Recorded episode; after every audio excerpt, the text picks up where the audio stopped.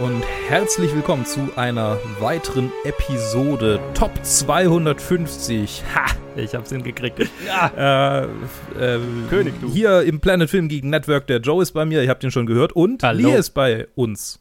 Hallo. Und wir reden über Lion King oder Der König der Löwen, ein Film, auf den ich mich schon lange sehr gefreut habe, hm. von Roger Ellers und äh, Rob Minkoff dem B-Team, wie man so hört. Und ähm, Stimmen von Rowan Atkinson, Matthew Broderick, Nik Niketa Kalame Harris, Jim Cummings, Whoopi Goldberg, Jeremy Irons, nicht zu vergessen. Und noch ganz, ganz, ganz vielen anderen. Und es ist mein Lieblings-Disney-Film, so viel so mal, äh, schon mal gespoilert. Mhm. Äh, zur Story vielleicht noch, wir werden spoilern, also äh, falls ihr äh, König der Löwen nicht gesehen habt und nicht wisst, worum es geht. Mhm. Ähm, Scar tötet Mufasa und das Ganze ist Hamlet, aber halt als äh, Löwenzeichentrick. So, Ham mit Hamlet dem aus dem Weg. Furry, Fur, na, äh, na Nicht über wirklich, die nein. Definition von Furry können wir nachher noch nein, reden, nein, aber ähm, erstmal möchte ich mit Lee anfangen. Du wolltest unbedingt in dieser Episode dabei sein. Ja, genau. Ähm, ich habe tatsächlich äh, das erste Mal König der Löwen gesehen vor, ich glaube, zwei oder drei Wochen. Oh. oh mein Gott. Ja. Ich bin irgendwie nie dazu gekommen und irgendwie in meiner Kindheit kam das nie dazu. Ich, bin, ich war ein richtiges Mulan-Kind.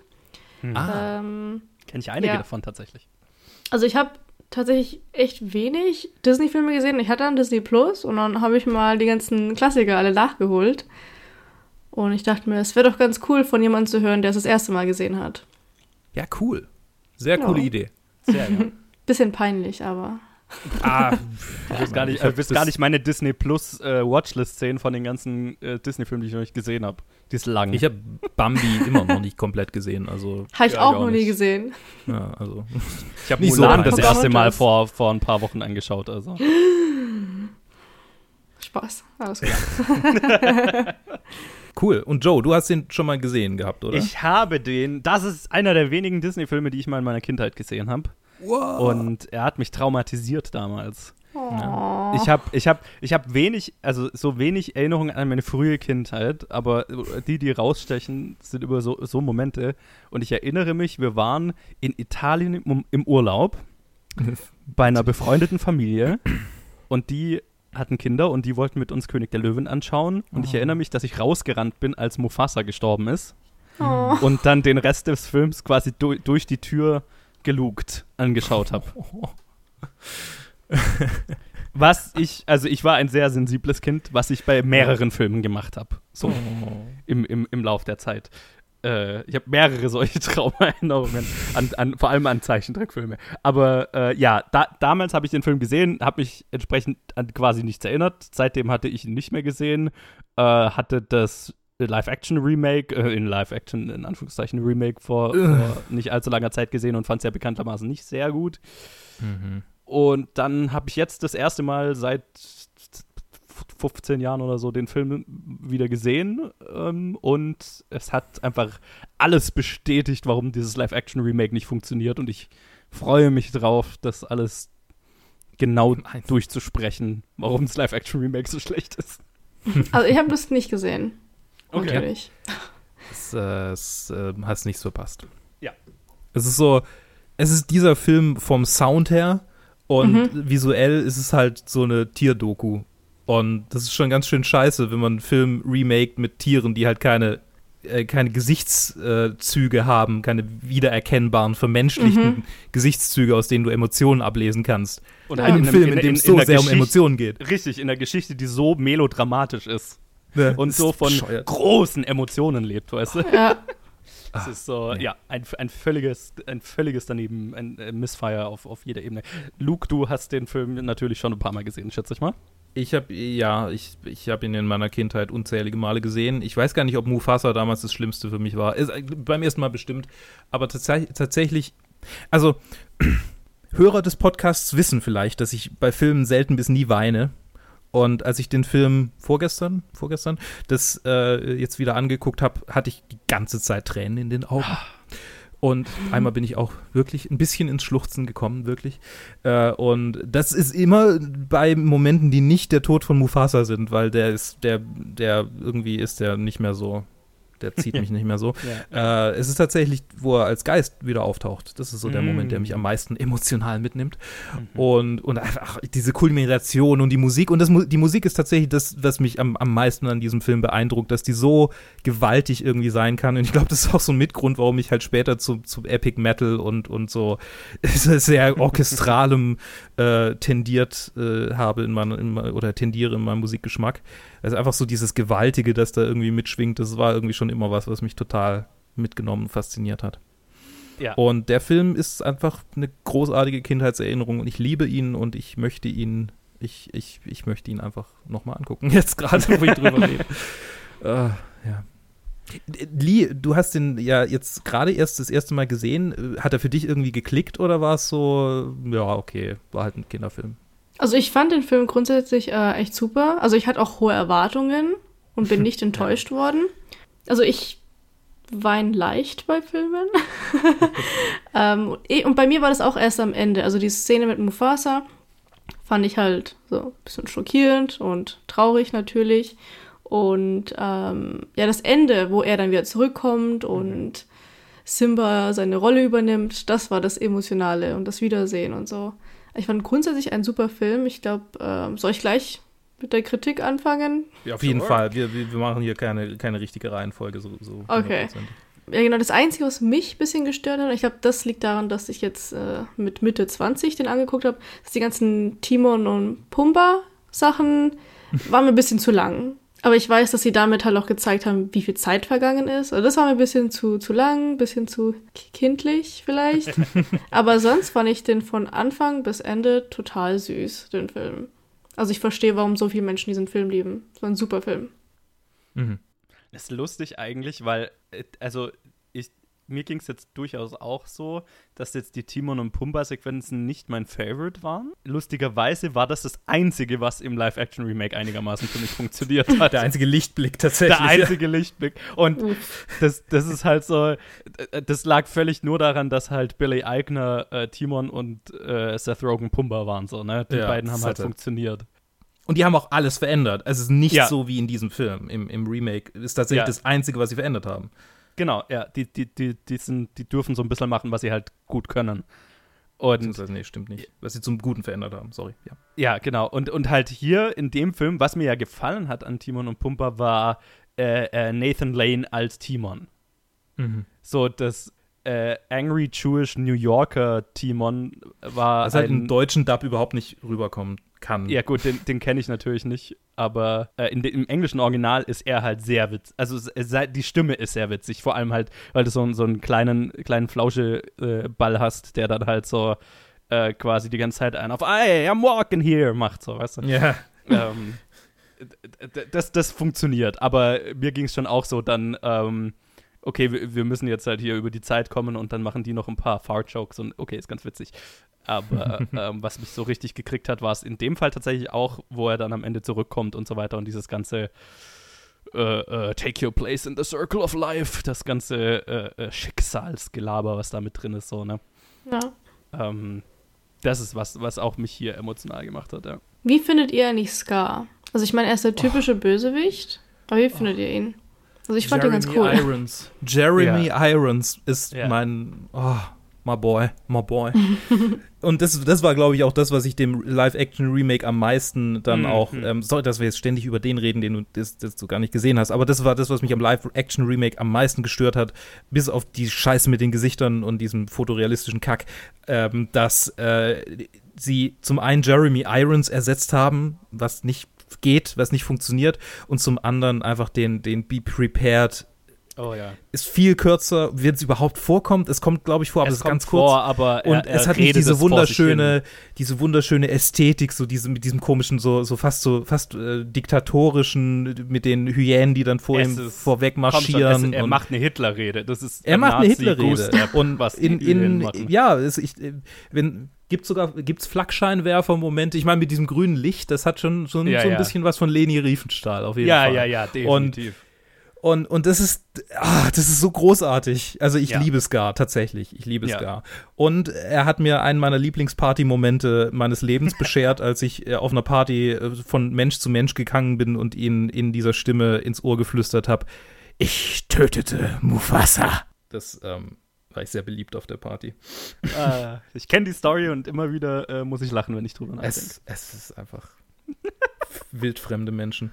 Ja, ähm, äh. aber nee, ich, ich liebe. Äh, und ich meine, klar, so, ja, plakativer Bösewicht, natürlich, aber ähm, es ist halt Hamlet einfach. Und ich meine, Hamlet ist es nicht, zeichnet sich es nicht unbedingt da, dadurch aus, dass die Charaktere, also zeichnet sich für mich dadurch aus, dass die Charaktere sehr archetypisch sind, was ihre ja. Rollen in dieser, in dieser äh, Aristokratie-Schiene anbelangt. Definitiv. Also es ist, es ist, es sind alles Archetypen in dem Film, ne? Es ist so die, die ultimative Heldenreise, wenn man so will. Mhm. Ähm, aber es, es funktioniert, weil es auch so groß gespielt wird, ne? Und das ist exakt ja das, was im Live-Action-Remake eben nicht der Fall ist. Äh, dieser Film ist Shakespeare, es ist äh, ein bisschen over the top, es ist theatralisch, es ist große Emotionen und das ist, finde ich, was hier auch an Scar so gut funktioniert, ist, dass es halt auch so groß inszeniert wird, wie es wie es geschrieben ist, ne? So richtig schön theatralisch und deswegen auch so diese äh, Goose-Stepping-Hyänen und, und die sehr überzogenen Bilder, das passt halt alles zu der, zu der übertriebenen Emotion, die verkörpert wird. Und das, das war der Moment, wo ich mir dann tatsächlich gedacht habe, oh, ich muss über das Live-Action-Remake in dieser Folge ranten, weil das halt völlig den Punkt verfehlt, was, der, was am ersten funktioniert, nämlich, dass die große Emotion entsprechend groß und theatralisch inszeniert ist, was beim Live-Action-Remake tot ist. Das ist nicht der Fall, äh, weil es auch gar nicht funktioniert, weil es versucht ja real, fotorealistisch zu sein.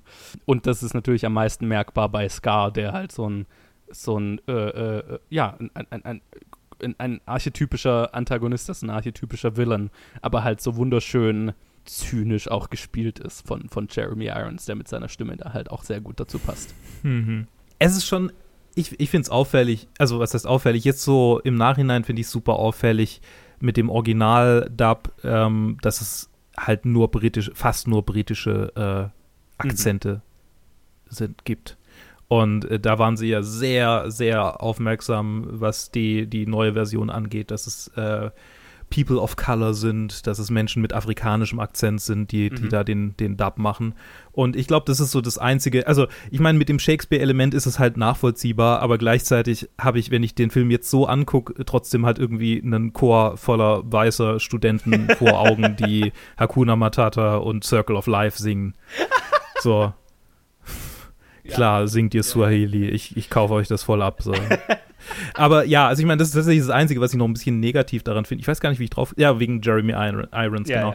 Ja. Ähm, so diese, diese Britishness, das ist so, das fühlt sich so kolonial an und das ist, das ist tatsächlich, ah, was, ja, was mich ah, oh, am, am, am, meisten trotzdem noch stört, aber Scar an sich finde ich großartig. Ja, klar, das, das klar. Das, das ist ja auch, das ist auch ein, eines der wenigen positiven Elemente am, am, am Remake, dass das Casting natürlich afrikanischer ist.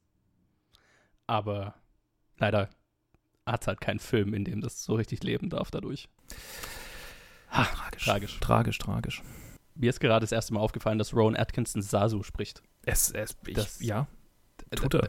Tut er. Ja, ich meine, mir, mir ja. ich habe ihn, hab ihn quasi hundertmal auf Deutsch gesehen. Ich habe ihn jetzt irgendwie so. das zweite oder dritte Mal erst auf Englisch angeguckt. Ich habe ihn als Kind ständig angeguckt. Ne? Also, ich meine, ich habe damals keine Filme auf Englisch angeschaut. Ich weiß nicht, wie, das, das war nicht was, was ich jetzt so yeah. seit meinem fünften Lebensjahr tue, sondern eher so seit meinem 18. Yeah. Äh, ich habe den ganz oft auf Deutsch angeguckt und die, die Lieder sind auch ultra cringy übersetzt. Es ist furchtbar, ganz schlimm. Ich weiß gar nicht, wie ich, wie ich das überhaupt abfeiern konnte. Und, und auf Englisch funktioniert es halt super und entsprechend, klar, das mit Rowan Atkinson weiß ich jetzt auch noch nicht so lang, aber ja, also das, das, das ist er und es passt sehr gut, finde ich. Und, und das yeah. ist irgendwie so. Man hört den Mann so, so selten sprechen, so gefühlt. In Mr. Bean redet er nicht viel. Und, und Johnny Deswegen English ist es mir auch nicht aufgefallen, äh, ja. weil mir seine Stimme nicht so geläufig ist.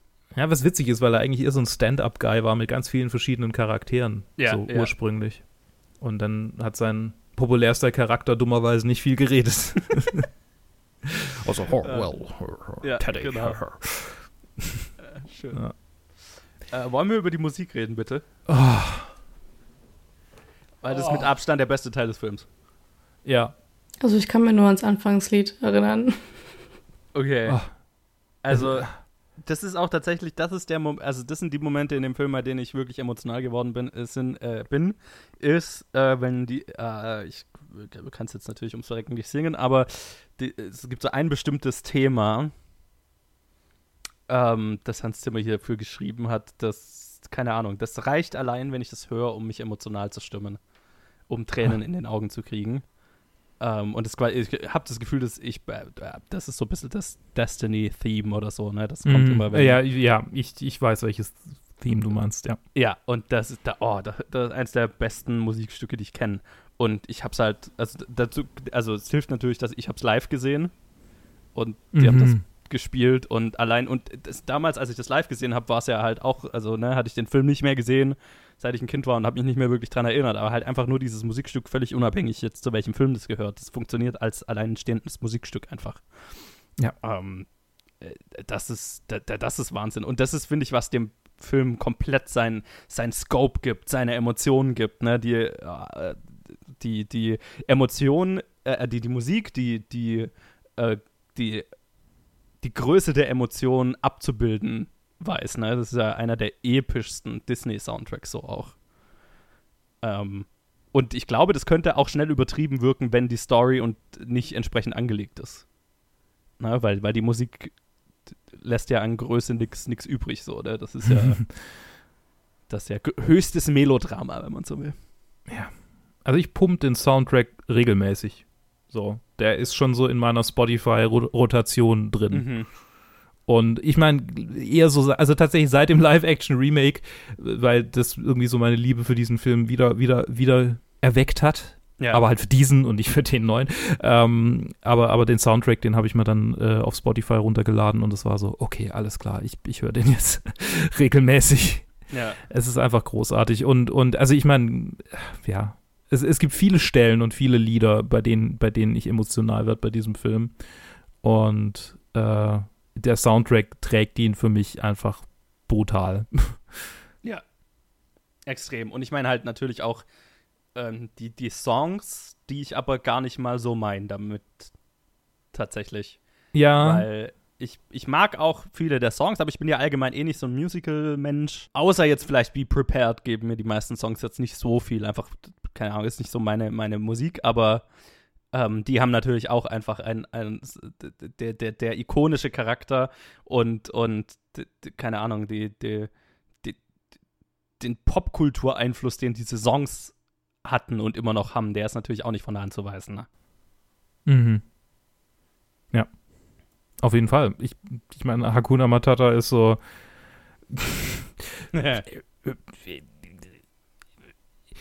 Ich glaube, es gibt kein Jahr meines Lebens, in dem ich nicht irgendwie irgendwo ein Kind mit äh, einem MP3-Player oder dann später einem Handy rumlaufen sehe, das Hakuna Matata laut spielt. So, gefühlt. So, das, das, der Song ist irgendwie so allgegenwärtig. ja. Es, äh, ja, nee, also es, es ist einfach, ähm, ja, wir werden es in der nächsten Episode, die wir quasi vor dieser aufgenommen haben, noch ansprechen. Äh, es ist einfach Lightning in a Bottle. So, Mhm. für mich. Für mich auf jeden Fall. Und, und ich glaube auch, so ein Film-Soundtrack muss schon ganz schön viel äh, machen, um, um das für mich irgendwie ansatzweise zu erreichen, diese emotionale äh, Zuneigung, die ich dazu habe. Ja. Ja, total. Und halt auch, dass das, also mir geht es ja oft so bei einem Film, dass sich ein Theme bei mir einbrennt und dass ich das mir hinterher äh, runterlade und, und oft höre und so weiter, aber dass es wie bei dem Film so viele sind, Mhm. das ist auch so, so finde ich ein Zeichen für einen für einen besonderen, für einen besonderen Score, ne? Ja. Ähm, dass ich mehrere singen könnte, was ich jetzt nicht tun werde. Und ähm, danke, danke. es ist ja somit auch irgendwie der Start von Hans Zimmers Karriere. Ich habe gerade Bilder gesehen, da ist er ganz schön jung, ja. Da, da, da ist er sehr jung. Ja. Ja. Ähm, ich äh, will mich jetzt nicht so weit aus dem Fenster lehnen und zu sagen, es ist der Start seiner Karriere Mhm. als Filmkomponist, aber ich glaube, es ist so ziemlich der Start seiner Karriere als Filmkomponist. Crazy. Ähm, ich, ich, ich, ich recherchiere mal nebenher, was der, ob der, ob der irgendwas Namenhaftes davor gemacht hat. Ich bin mir ziemlich sicher, dass es nicht der Fall ist. Recherche und Archiv. Bob Andrews. Keine Ahnung. Was? Die, äh, drei Fragezeichen, auch ein Teil so, meiner oh Kindheit. Okay, okay, ja. Ich glaube, ich hätte noch eine unbeliebte Meinung. Oh. Ja, Also ich fand den Film super, aber. aber ich würde ihn nicht unbedingt wieder gucken. So mit, oh ja, jetzt habe ich Lust, König der Löwen zu gucken. Mhm. Das, ich glaube, ich glaube, ich bin einfach vielleicht zu spät eingestiegen. Ja, das kann ich gut So Mulan nachvollziehen. könnte ich jederzeit sofort wieder gucken und ich habe, ähm, ich schaue normalerweise alle Filme auch immer auf Englisch, aber Mulan hatte ich damals auf Deutsch auf Kassette und ich kann es nicht auf Englisch gucken. Obwohl ich so total penetrant immer alles auf Englisch gucken muss. Ich kann Mulan nicht auf, auf Englisch gucken. Es geht. Ich muss immer auf Deutsch gucken, die deutschen Lieder, so schrecklich es auch sein mag, aber das ist für mich die Nostalgie ist sonst total verschwunden. Also, Ich meine, das ist ja auch, also, deswegen bin ich überrascht, dass Luke das quasi jetzt auf Englisch so toll fand und Ja. nicht so ähm, auch verkrampft bist, so wie ich. Bei mir ist es so, nee, mm, mm. mach's auf Deutsch. ähm, Ja, ich, ich, weiß ich, auch nicht. ja. Ich, ich werfe nur kurz zwischendrein, das ist in keinster Weise Hans Zimmers Start seiner Karriere. Er hat ungefähr 50 Filme davor gemacht. ja, gut, aber ich meine, Jesus Christ. Der das ist für Hans Zimmer halt irgendwie Filme pro so Jahr. das Frühstück. Ja, okay. ähm, 50 Filme. Also, ich nehme alles zurück. aber ja. Also, das mit den, mit den Synchronstimmen, ja. Mir ging es ja tatsächlich ein, ein, ein Ticken lang mit Herr der Ringe so. Hm. Ähm, weil ich Herr der Ringe halt als Kind haben wir das meistens. Also, meine Mom hat das immer auf Englisch geguckt, ja, aber wir haben uns manchmal dagegen gesträubt und es auf Deutsch geguckt. Und ich hatte eine ganze Zeit lang, hatte ich, also wo ich das so mitsprechen konnte, was ich in der nächsten Episode erzählen werde, ähm, konnte ich das auf Deutsch mitsprechen. Und Ja. Lang, wenn ich dann die englischen, die Originalstimmen gehört habe, fand ich es weird. Ähm, und das hat lang gedauert, bis ich mich davon wegbewegt habe und jetzt könnte ich es nicht mehr auf Deutsch gucken. Ne? Jetzt ist es umgekehrt, aber Mhm. das hat eine Zeit lang gedauert, einfach auch so, weil es so eingebrannt war. Und bei einem Animationsfilm ist ja nochmal anders. Da hast du ja jetzt nicht das, den, den, Fall, dass es halt dann asynchron ist und, und sich so ein bisschen merkwürdig anfühlt, wie es ja bei einer normalen Synchronisierung ist, sondern es funktioniert ja, es ist ja auch davor synchronisiert. Ja, Deswegen, ich bin, ja. Ich bin ähm, tatsächlich sehr, sehr ähm, flexibel, was das angeht mit Syn Also ich meine, ich präferiere Filme in Originalsprache anzuschauen, einfach weil man es an den Lippenbewegungen sieht. Aber ich könnte niemals Bud Spencer-Filme irgendwie auf Italienisch oder auf Englisch oder auf was, die, auf was die das ursprünglich gedreht haben. Einfach weil die deutsche Synchro so viel dazu gibt. Und ja, gut, ähm, das hat mein ja Lieblings schon, ja. Mein Lieblingsfilm schon. Ja und mein Lieblingsfilm of all time ist was Doc habe ich sowohl auf Englisch als auch auf Deutsch schon ein paar Mal angeguckt, aber viel öfter auf Deutsch. Und wenn ich ihn Leuten zeige, dann zeige ich ihnen üblicherweise auf Deutsch, weil ich einfach ähm, das, da kann ich mich, also ich kann das schon nachvollziehen ähm, mit diesem, mit diesem Atta- Attachment, aber irgendwie bei Lion King, die Texte sind einfach so clumsy, so clumsy. Und, und ich, ich, ich kann, ich kann, und ich habe den, vielleicht liegt es daran, dass ich den Soundtrack einfach quasi, den Original-Soundtrack schon so oft jetzt gehört habe auf Spotify, ähm, dass es mich jetzt einfach jetzt schicken würde, das irgendwie auf Deutsch zu hören, die, die, die, die Lieder. Ja. Und tatsächlich ist die, ist die deutsche Gesangsstimme, die, also Simba hat in der deutschen Synchronisation eine andere Sprechstimme als Gesangsstimme. Und die Gesangsstimme ist so offensichtlich ein Kind, das nicht äh, nativ Deutsch spricht, sondern vermutlich äh, Swahili oder irgendeine afrikanische Sprache. Ähm, es ist, es ist mega. Es, es hört, man hört es sofort, dass es einfach ein anderer Mensch ist. ja, ja. Und ähm, das, das, das ist mir das, also ich meine, damals ist mir halt nicht aufgefallen, aber das ist mir sofort aufgefallen, als ich ihn nochmal auf Deutsch angeschaut habe. Ähm, ich kann es jetzt gerade nicht bestätigen, aber es hört, also man hört es brutal raus. Ich kann aber nicht, also ich müsste jetzt sehr tief auf IMDb suchen. Weiß gar nicht, ob ich da überhaupt rankomme an die Infos. Interessant. Aber ja, Ähm, long story short, mich macht das nicht so. ja, ich meine, ja. Ich glaube, das geht Aber- den meisten Leuten so. Ja, aber ich meine, bei, bei Mulan jetzt, äh, darum geht es jetzt nicht, aber da gibt's, ähm, ich da hab mir überlegt, also was ist eigentlich so das witzige, relevante und das ist ja Mushu, der kleine Drache und Ja. er wird auf Deutsch von Otto gesprochen und auf Englisch von Eddie Murphy Ja. und ich finde, dass das ein super Satz ist. Also sonst sind Synchronsprecher immer so, meh, es sind immer die gleichen 100 Stimmen, die man kennt. Und ja, und einmal so, oh mein Gott, es ist Eddie Murphy, wie kannst du das nicht gucken? Und ich so, ja, ich finde Otto genauso gut. Ich kann es mir gerade überhaupt nicht vorstellen. Ich muss mir da mal ein paar Clips anschauen. Oh, okay, tatsächlich in den, im Originalfilm äh, sowohl Simba als auch Young Simba als auch Nala und Young Nala haben jeweils zwei Stimmen, also eine Gesangsstimme und eine Sprechstimme. Ja. Das wurde wohl einfach da irgendwie komisch, komisch gecastet in der deutschen Variante. Sorry, ich, ich habe es gerade recherchiert, ich konnte gar nicht so richtig. Okay. Ja, ich meine, es war ja tatsächlich üblich so, dass man ähm, ja, Broadway-Leute geholt hat für, für die Gesangsnummern und so weiter, ne? Okay. Und ich nehme Und- alles zurück, aber ich, der hat so einen komischen Akzent, der hat einen merkwürdigen Ja, Akzent ich und der meine, kommt aus Ostberlin, aber Okay. der, der, der, der singt. Ich meine, das Ziel muss, sollte natürlich, also ist, glaube ich, also ist ja schon so, dass man eigentlich nicht unbedingt erkennt, dass es eine andere Stimme ist. Ah, nee, halt, nee, Ähm. kommt aus, aus, aus München. Der kommt aus München, der Sänger. Entschuldigung, ja. Naja, offensichtlich mit einem Akzent dann. Ja, Ähm. offensichtlich. Vielleicht ist ein bayerischer Akzent. Ich habe gedacht, oh, Swahili-Akzent, ja, ja. Das, das mag wohl sein. Ich meine, das ist für mich, es hört sich für mich Uh. beides äh, fremd an. okay. Sorry. Ich, ich bringe heute Leute gegen mich auf, glaube ich. Oh Gott. ähm, ähm, was soll ich jetzt sagen? Ach genau, das war auch noch so eine Sache beim, beim Remake jetzt, ja. Also ich werde immer wieder drauf zurückkommen, äh, hilft nichts. Ähm, was mich ja, wa- was da ja auch der Fall war, dass man, ähm, dass zum Beispiel Beyoncé ja als Nala gecastet war. Ich wollte die Ähm. ganze Zeit eben sagen, ich glaube, der Film wurde auch so krass gehypt, weil Beyoncé Nala spricht. Also ja, das ist mit ein, einer der Gründe und halt der ganze Cast ist ja super, super bekannte Leute. Also es ist ja, der Film existiert quasi wegen dem Cast. Ähm, ja, auch Donald Glover als, als Simba und so weiter. Aber Donald Glover ist ja auch tatsächlich ein Schauspieler, Beyoncé ja nicht unbedingt. Und ich finde, das hat man auch der Sprechrolle dann in dem Fall angemerkt, ne?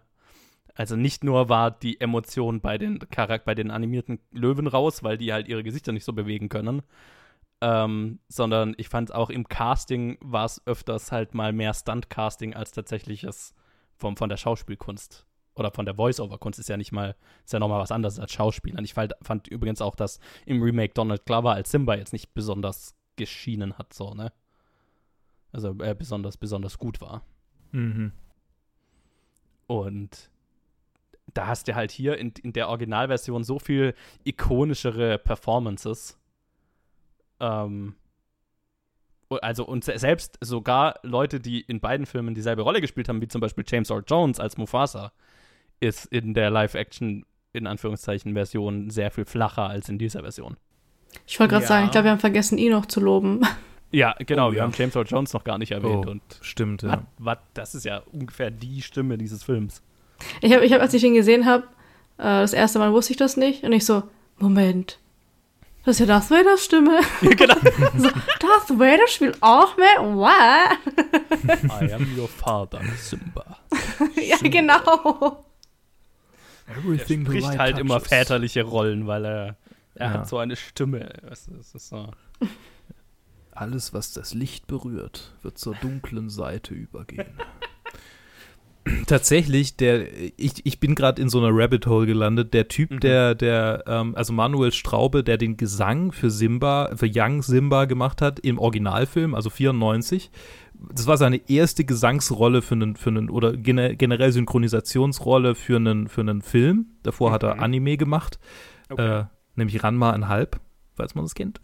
Und ähm, er war jetzt tatsächlich die Gesangsstimme für Will Smith als der Djinn in, in Aladdin, als Genie. Ah, okay. Ja.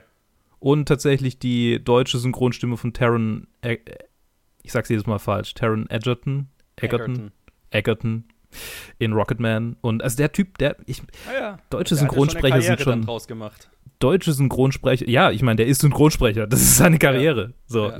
Aber halt für Gesangs, also, ne, das ist ja schon Nee, er, er ist schon auch wieder. der Synchronsprecher von Martin Freeman in den Hobbit-Filmen. Ach was. Oh ja, okay, okay, okay. Das ist ja sehr prominent, ja. Ja. Okay. Der ist viel, der, der ist viele Rollen, sehr viele coole Rollen.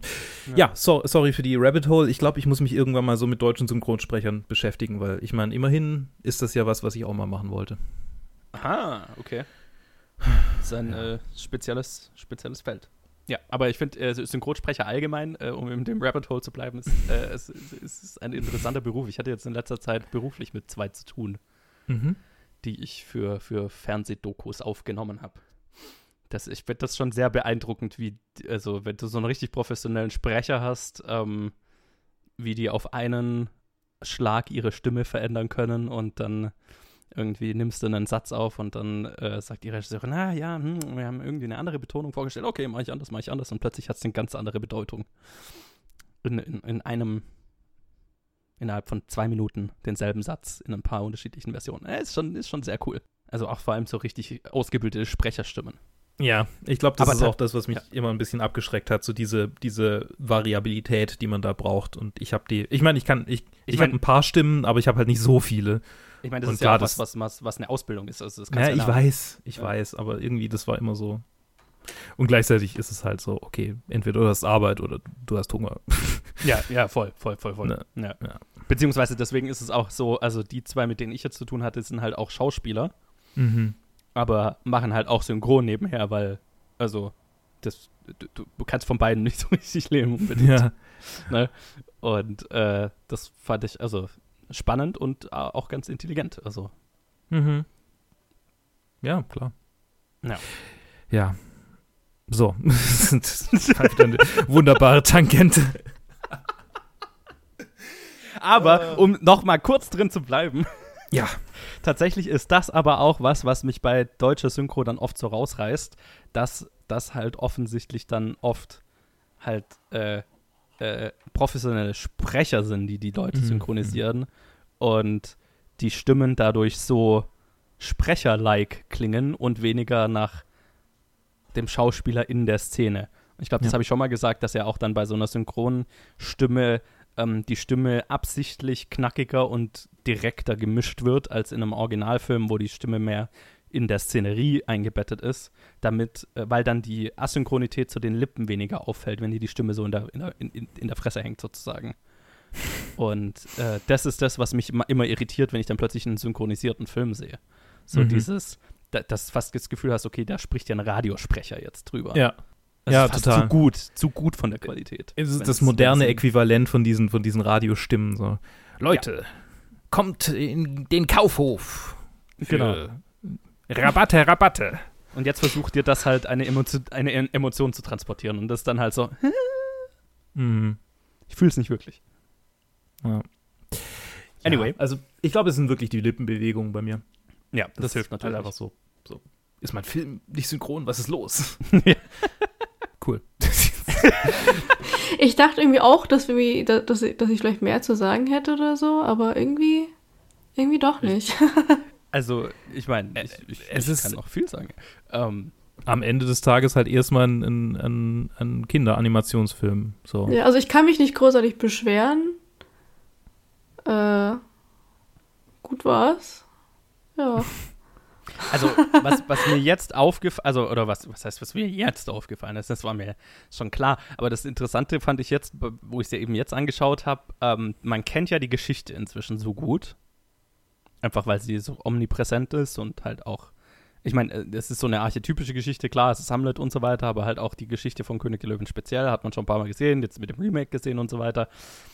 Ähm, was mir jetzt aufgefallen ist, halt einfach, wie, wie schnell mir dann plötzlich der Film vorkommt. Weil es halt so Schlag auf Schlag geht. Da ist ja kaum, da ist ja kaum Luft drin, so, ne? Das Mhm. geht äh, von, von archetypischer Szene in archetypische Szene Das- ohne, Ja, ja. ohne Zwischenräume. Das ist Und- absolut richtig. ähm, das ist dann halt, das, das nimmt dann bei mir schon so ein bisschen wieder Emotionalität raus. Aber das kommt einfach daher, weil man es kennt. Ne? Und äh, wenn man das jetzt zum ersten Mal sieht, dann ist es bestimmt eine ganz andere, also offensichtlich eine ganz andere Reaktion. Ähm, und gerade so die Szenen am Anfang mit, mit also gerade der Circle of Life, ne, der Film fängt an und du bist direkt in dieser Nummer drin, aber die Nummer kenne ich halt schon viel besser als den Film. Und ähm, das hat dann, glaub, hatte für mich dann nicht mehr so unbedingt den Effekt, den es ursprünglich mal gehabt hat, denke ich mal. Ähm, Gerade weil man es halt einfach schon so gut kennt und auch die Szenen mit Mufasa dann, ne, wo er, wo er Expositions, äh, äh, die Expositionsmaschine für Simba ist und für uns als Zuschauer. Ähm, es ist wieder eins von diesen sehr, sehr perfekten Drehbüchern, über das ich in der nächsten Episode nochmal reden werde. Ähm, ähm, wo, wo halt auch so kein, kein Fett mehr dran ist, ne? Ist alles, ähm, hat alles einen Grund, warum es da ist und so weiter. Mhm. Mit ein paar Ausnahmen vielleicht, aber es ist jetzt nicht Back to the Future, aber ja, das ist mir, ist mir, ist mir sehr hängen geblieben. Also auch dann ist der Film plötzlich vorbei und naja, das ging schnell. Es ist übrigens witzig, dass wir, dass wir ausgerechnet bei Back, in the, Back to the Future das umgedreht haben, sodass wir quasi in der Vergangenheit über die Zukunft reden. Äh. Ne. Sorry für die Unterbrechung. Weiter im Text. Ich habe, ähm. also falls du, falls du fertig bist, ich habe ja. Ne, ich hab noch was, worüber ja. ich reden wollte. Ähm, ja. äh, sagt euch die Anime-Serie äh, Jangru Taite etwas oder auf Deutsch Kimba, der weiße Löwe? Oh, ja, ja, ja, das habe ich schon mal gehört. Ich kenne es nicht, aber ähm, ja, ich habe schon oft gehört, dass es irgendwie so ein, dass, dass Walt Disney vorgeworfen wird, es war einfach ein Rip-Off davon. Also es ist ein dreiteiliger Manga, zu dem es dann auch eine immerhin 52 Episoden lange äh, Fernsehserie gab ah. aus den 60er Jahren. Und in Deutschland wurde die tatsächlich ausgestrahlt, äh, weil das war die Zeit, in der auch dann Heidi und, und ähnliche Anime nach Deutschland kamen. Ähm, und äh, es kam quasi äh, 77 im ZDF. Ach was. Ja, ja. Und äh, die, die äh, allgemeine, der allgemeine Vorwurf ist halt, dass es viele Szenen gibt, die visuell dieser Serie ähneln. Und ich meine, der Name halt. Und es geht halt um einen jungen Löwen, der äh, die, den Dschungel regieren will. Okay. Nachdem seine Eltern sterben. Okay. Aber so der Rest ist schon anders. Also so der Inhalt der Serie ist dann schon ganz anderer. Es geht dann irgendwie, dann gibt es noch Menschen und er soll in den Zoo gebracht werden und, und der okay. Film an sich war auch sehr von Bambi beeinflusst. Also ich meine, wer hat da wem was geklaut? Ne? Es, mhm. es, ist ein populäres Ding. Ähm, es gibt sehr viele Elemente, von denen, also von denen mir keiner erzählen kann, dass die nicht die Serie geguckt haben und ein bisschen davon abgezeichnet haben. Mhm. Aber auf der anderen Seite, wenn man, wenn man eine Ahnung davon hat, wie wahnsinnig aufwendig Cell-Animation Animation ist, äh, ne, kein Wunder, dass die sich irgendwie was suchen. ja. Ja. Ich meine, die haben ja auch ganz oft einfach ihre eigenen Animationen kopiert, ne? Also. Mhm. Ist ja auch so ein, so ein, so ein bekanntes Ding, dass halt ich, bestimmte Bewegungsmuster von, gerade von ja. den Disney Princesses halt einfach äh, eins zu eins kopiert sind, ne? Bestimmte ja, Gänge oder, oder, oder Tanzmoves. Oder Baloo oder und, und ähm, Ding äh, in, in Robin Hood. Übrigens, apropos Furries. Ich würde es nicht unbedingt als Furries bezeichnen, weil für mich sind Furries anthropomorphe ja, ja. Charakter. Ja, ja, total. Charaktere. Also anthropomorphere ja. Charaktere als diese. Ja. Und es gibt bestimmt Menschen in der Furry-Community, die mir hier widersprechen würden und das Feral-Konzept aus, aus, oh auskramen. Aber ich, ich, für mich, wenn jemand Furry sagt, denke ich an Zootopia-Charaktere und nicht an König der Löwen-Charaktere. 100 Prozent. Nee, ich, ich, ich hatte das nur im Kopf, weil ich gerade äh, den Film ähm, Tank Girl geschaut habe. Mm, okay. Und der, der, der, irgendwie die Hälfte der Reviews auf Letterboxd ist der Anfang der Furry Culture. Und ähm, ja, das war sehr prominent in meinem Kopf. Verstehe. Ja, gut. Aber da sind es tatsächlich äh, Känguru-Mensch-Hybride, die vorkommen. Hm. Und mehr die, mit einem von denen schläft die Hauptcharakterin und es ist sehr weird. Ich meine, jetzt kommen in Gefilde, die die Furry Community, die Großteile der Furry Community nicht haben wollen. Aber das ist eine Tangente, in die ich gar nicht rein will. Das, äh, nee. Ja. Das ist ja. ein äh, Stoff für einen anderen Podcast. Ja, ja, definitiv. Einen sehr anderen. Den ja. vielleicht auch Leute machen sollten, die sich besser auskennen. Also jemand anderes und ich. Ja, korrekt, korrekt. Nicht ich, um Gottes Willen. okay. So, weg von den Furries. Ah, ah schön. Okay. Und weg von Anime. Ja. Aber es ist schon, also, ich muss schon sagen, die, die Animation ist gealtert. Und Findest du? Ja, ich finde ich find vieles wunderschön, aber manches ist nicht ganz so makellos, wie ich das jetzt irgendwie von Miyazaki-Filmen gewöhnt bin. Aber okay, Miyazaki-Filme okay, ja. sind halt einfach quasi eine, eine, ein Produkt von brachial viel Arbeit. Und das ist ja. auch unglaublich viel Arbeit, was hier drin steckt. Aber ich habe so das Gefühl, da ist einfach nicht noch so ein absoluter Perfektionist dahinter, der seine, seine Leute antreibt, bis zum, bis zum Erbrechen irgendwie das alles äh, zu perfektionieren. Na, und ich meine, du hast ja vorhin gesagt, es wurde irgendwie vom B-Team gemacht. Magst du Ja, erklären, was es absolut. damit auf sich hat? Ja, das, weiß ich nämlich tatsächlich nicht. Ähm, Roger Ellers, Rob Minkoff und einfach die Zeichner, die denen beigestellt wurden, äh, die waren eher so, ja, ich meine, die haben, die haben äh, davor schon schön bei Schön und das Biest und Aladdin und so mitgemacht.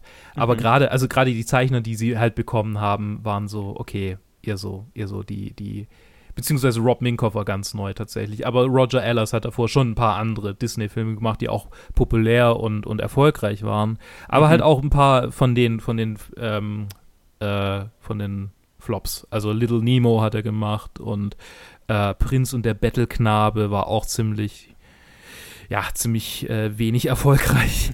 äh, und parallel, also das A-Team wurde zu der Zeit verwendet, tatsächlich um Mulan. Äh, äh, nicht Quatsch, Mulan, Entschuldigung, Mulan war viel später. Ich meine, ich meine, ähm, äh, äh, äh, Gott, was ist los mit mir? Wir haben über zu viele Disney-Filme gesprochen. Ich meinte natürlich Pocahontas, tut mir leid. Okay.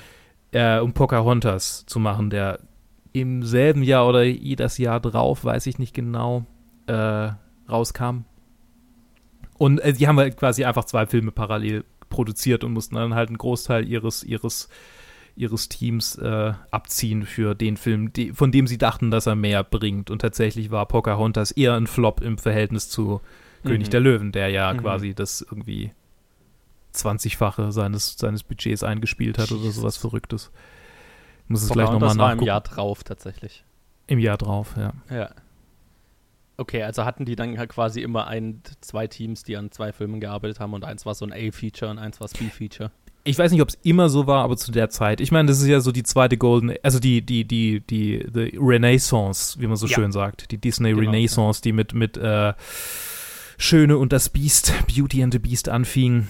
Und er ist definitiv ein, ein großer Vertreter davon. Und ich meine, Mhm. Pocahontas ist auch bekannt, also er ist schon populär, aber halt nicht Ja. so, nicht so populär. Ja, ja, voll. Also weltweit hat kann er ja mehr als das 20-fache. In, allein in, U- in den USA das 10-fache eingespielt vom Budget und, und weltweit das 20-fache. Krass. 45 Millionen und weltweit fast eine Milliarde. Aber nur ganz knapp. Ja, das ist schon krass. Nee, um, um nochmal auf die Animation zurückzukommen, weil, Ja. äh, also ich kann das sehen, so, okay, die, natürlich ist kein Miyazaki-Film. Ich meine, was ist ein Miyazaki-Film? Außer ein die Miyazaki-Film. Und, Ja. und äh, ne, klar, aber ich fand schon, also ich, für mich hat die Animation noch total funktioniert. Nee, sie, sie ist Ähm, großartig, aber es so gibt einfach Momente, wo ich merke, so, okay, da tackert irgendwie die Linie hinterher oder hier ist so ein Okay, bisschen. Ich, ich sehe halt so kleine Sachen. Ja, okay, das fällt mir jetzt vielleicht nicht auf. Aber ähm, mir, was mir so hängen geblieben ist halt, okay, diese, der, der Film ist so schön und äh, Mhm, das ergonomisch ist- erzählt, dass halt irgendwie der das Remake gar nichts anderes machen konnte, halt, halt als halt in vielen Fällen eins zu eins die Shots halt einfach nur in Live-Action zu machen Ja. und ähm, halt äh, da- da offensichtlich einfach aufgegeben wurde, was eigenes draus zu machen, sondern nee, das funktioniert schon so gut, wir machen es einfach nochmal. Hätte sowas Schönes draus machen können. Ja, total, total. Hätten die einfach Und- mich gefragt. äh, Ja, oder äh, ja, ja. äh, Ich meine, also, sorry, dass ich es.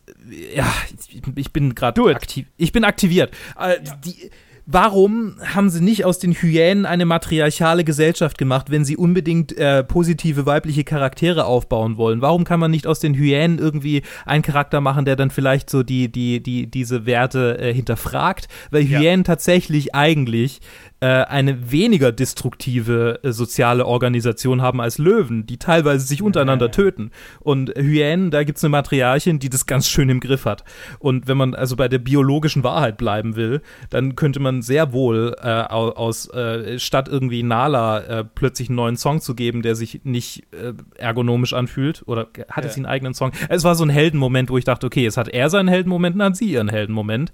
Stattdessen einfach einen Charakter zu, zu bringen, der irgendwie das auf den Kopf stellt und, und quasi einfach so, vielleicht sollten wir nicht kämpfen oder sonst was so. Ja, ja. Ah, das hat mich Das so wäre aufgeregt. das wäre tatsächlich so ein, so, so ein Element, das äh, jetzt bei dem Film jetzt nicht so 100% für mich funktioniert, die Hyänen und was definitiv in einem Remake ein Update, Updates wert gewesen wäre und mir gefällt deine Idee, also oder was du gerade gemeint hast, sehr gut, weil ähm, das ist natürlich hier äh, was, was in dem Film für mich fast zu zu einfach, zu, zu simplifiziert erzählt ist. So, okay, äh, also das fühlt sich fast schon fast schon fies an, dass da jetzt die Hyänen irgendwie rausgenommen werden und so, okay, das, die sind alle böse. Mhm. Und oh mein Gott, wir haben die Hyänen in, wir haben die Hyänen in unser Land gelassen, jetzt geht's vor die Hunde. Ja. Das hat schon so, das hat einen weirden, einen weirden Geschmack, finde ich. Ja, vielleicht sollten wir eine, vielleicht sollten wir eine Mauer bauen, um die fernzuhalten. Ja, genau. Andererseits ist es ein Film der Monarchie äh, ja, ja, äh, ja, verherrlicht. Also, und, oder, und, so, und, oder, und vor allem äh, der, also wenn man, wenn man jetzt ganz auf eine zynische Art und Weise diesen Kinderfilm auseinandernehmen will, dann könnte man drüber reden, dass, äh, dass es eine, ein, einen Moment gibt, wo, wo der, der König seinem Sohn erklärt, äh, warum es moralisch gerechtfertigt ist, dass er seine Untertanen frisst. Ja, schon. Ne? Und, und das der Film, das so, ja, ja, das ja. ist so, so, so funktioniert das Leben. Be eaten by the rich. Genau, genau. es, ist, es ist völlig gerechtfertigt, dass der Monarch seine Untertanen ausnutzt und unterdrückt. es ist die natürliche Ordnung. oh Gott. Das ist, was der Film dir erzählt. Ja, ja. oh nein. Ja. Also, wenn man ja. wollte, ne? Wenn man wollte. Und, ich meine, und Führer, äh, Führermythos mit äh, Chosen One und die Zebras ja. salutieren vor ihm, wo da ja. irgendwie. Ja. ja, ja, nee, also ist, schon. Ist, das ist schon da drin, wenn man suchen will. Ja. Schön, äh, dass ja, wir genau. suchen. Also, es ist, es ist ein, ein, ein, ein Verfechter der Monarchie und äh, gleichzeitig ähm, ein, äh, er findet auch einen, eine, eine Minderheit, die äh, für das gesamte Böse der Welt äh, verantwortlich gemacht werden kann. Ja, so, so wie halt einfach ein guter Faschist. So, ne? Ja, das genau. Ist halt einfach, der weiß schon, was er tut. okay, jetzt hören wir, hören wir auf, sonst, sonst äh, oh. machen wir uns Feinde. So, ich glaube, ich habe genug über den Film geredet. Wie geht's euch? Ja. ja, ja.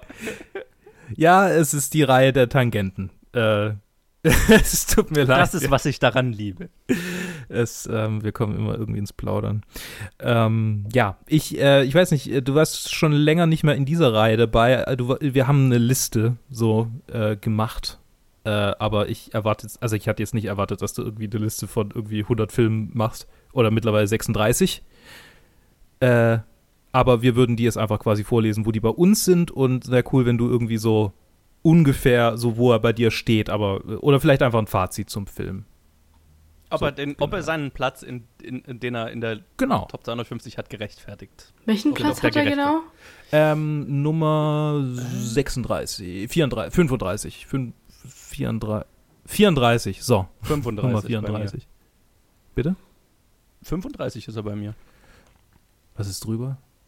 Seppuku und drunter Back to the Future. Ach nee, wegen Hamilton ist er gerade äh, 35. Ah ja, ja, genau. Hamilton ja. ist hochgerutscht. Sagen wir, sagen wir 34. aber halt schon, also im, immer noch im, im äh, nicht ganz oberen Zehntel, aber kurz davor. So ja. quasi. Genau. Ja. Äh, ja. Achso, du darfst gern anfangen, wenn du, wenn du schon Gedanken dazu, dazu hast. Achso, ja, ich glaube, bei mir wäre er bei zwischen, ich glaube, 80 und 95.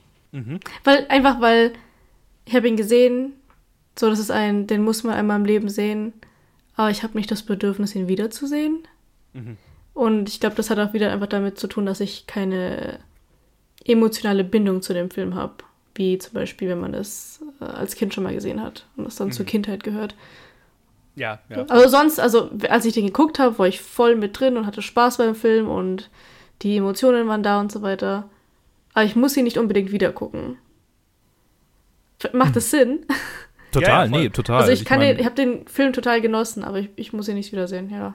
Komisch. Ich meine, in der nächsten, in, in äh, also Joe und ich haben auch, haben das oft, glaube ich. Also so mit der, dass, dass einer von also, uns den Film gesehen hat äh, früher und der andere halt nicht. Und mhm. so, dass es dann irgendwie so ein emotionales Attachment gibt, das halt beim ja. anderen nicht da ist. Siehe, keine Ahnung, Zurück in die Zukunft, Episode. der in der Zukunft ja. besprochen werden wird, zum Beispiel. Ja, also mir geht, es, mir geht es oft so bei Filmen, die einen, einen gewissen Nostalgiefaktor für viele Leute haben, den, mhm. die aber den nicht für mich nicht haben kann, können, weil, weil ich sie dann erst jetzt schaue. Ne? Also, ja. Viele Filme aus den 80ern, die halt heutzutage so einen Kultstatus haben, geht mir ganz oft so. Also ich kann das sehr nachvollziehen. Ja, und ich habe halt viele Filme aus den 80ern gesehen, als ich jung war. Aus Ja. irgendwelchen Gründen. Weil ich bin in den 2000ern groß geworden, aber hey. ähm, aber ja, also meine, meine Eltern hatten irgendwie viele. Ja, und, und so hat das für mich einfach großen nostalgischen Wert. So Sachen wie Zurück in die Zukunft oder, oder, oder ist was Doktor noch älter ist und wie auch immer. Joe, genau. wo ist der Film bei dir? Der ist bei mir auf Platz 26 Mm. ähm, und hinter Spirited Away und noch vor Leon der Profi. Mhm, mhm. Ja, bei mir ist er ein bisschen weiter oben. Das habe ich erwartet.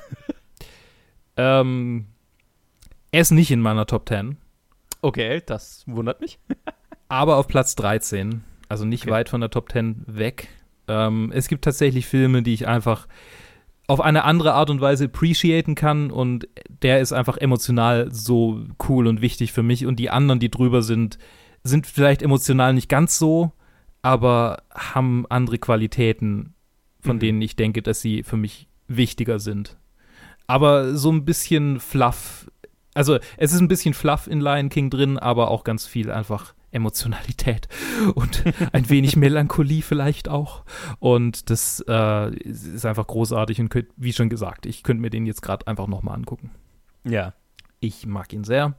Und äh, an seinem Platz in der Liste finde ich ihn, also ich meine, er ist ja der beste, bestbewertete Disney, klassische Disney-Animationsfilm, Zeichentrickfilm in der Ja. Liste. Und Ja, für ja, mich stimmt. hat er das definitiv verdient, weil äh, mir fällt keiner ein, den ich mehr mag von denen. Für mich persönlich natürlich. Das äh, ist hochgradig emotional und, und, und subjektiv. Ähm, ja, also ich ja, ich, ich bin gespannt, also ich, ich tue mich so ein bisschen schwer, jetzt eine genaue Einschätzung zu geben ähm, oder, oder äh, äh, zu sagen, oder äh, ja, eine Meinung dazu zu haben, dass es der ausgerechnet der top bewertetste Disney-Animationsfilm ist, einfach weil ich so wenig davon gesehen habe. Mhm. Ich glaube, so generell wird er mit der Zeit garantiert einfach in meiner Liste runterrutschen Mhm. weil die Filme, die ich jetzt noch davor habe, sind halt alles Filme, bei denen das der Fall sein wird. ähm, äh, und ja, ich glaube, das ist keiner, der sich bei mir in den Top 50 halten wird, wenn wir irgendwo so weit sind dann. Aber jetzt bin ich mit seinem Platz 26 ganz zufrieden. Okay. Sehr schön. Sehr schön. Hat mich gefreut. Äh, danke fürs Dabeisein, ihr beiden. Yes, sehr gerne. Und äh, ihr könnt uns gern, liebe Zuhörerinnen, einen Kommentar hinterlassen auf den unterschiedlichen Kanälen, zum Beispiel Facebook, Twitter, Instagram oder an planetfilmgeek at gmail.com. Habt ihr König der Löwen gesehen? Ist es für euch auch so wichtig und emotional wie für mich? Wenn ja, würde mich das freuen. Wenn nein, ist es auch okay. Ich hasse euch deswegen nicht. Und äh, vielen Dank fürs Zuhören. Bis zum nächsten Mal und bleibt so mutig und standhaft wie Simba der Luke hier noch einmal. Ich habe komplett vergessen in dieser Folge zu erwähnen, dass wir einen neuen Feed für Top 250 geschaffen haben, in dem ihr die Reihe von vorne bis hinten findet, ohne nervige Review, Challenge, Directed by, Mubi-Episoden, die zwischendrin äh, hängen und das Ganze viel schwieriger machen. Dafür haben wir unseren YouTube-Kanal eingestellt. Ihr findet den Link zu diesem Feed in der Beschreibung, direkt unter unseren Namen. Und äh, der ist einfach nur dafür da, dass ihr es leichter habt, die alten Episoden zu finden, die chronologisch durchhören könnt und für nichts anderes. Genau. Würde mich natürlich freuen, wenn ihr ein Abo dafür dalasst, also für diesen Feed. Und äh, bis dann.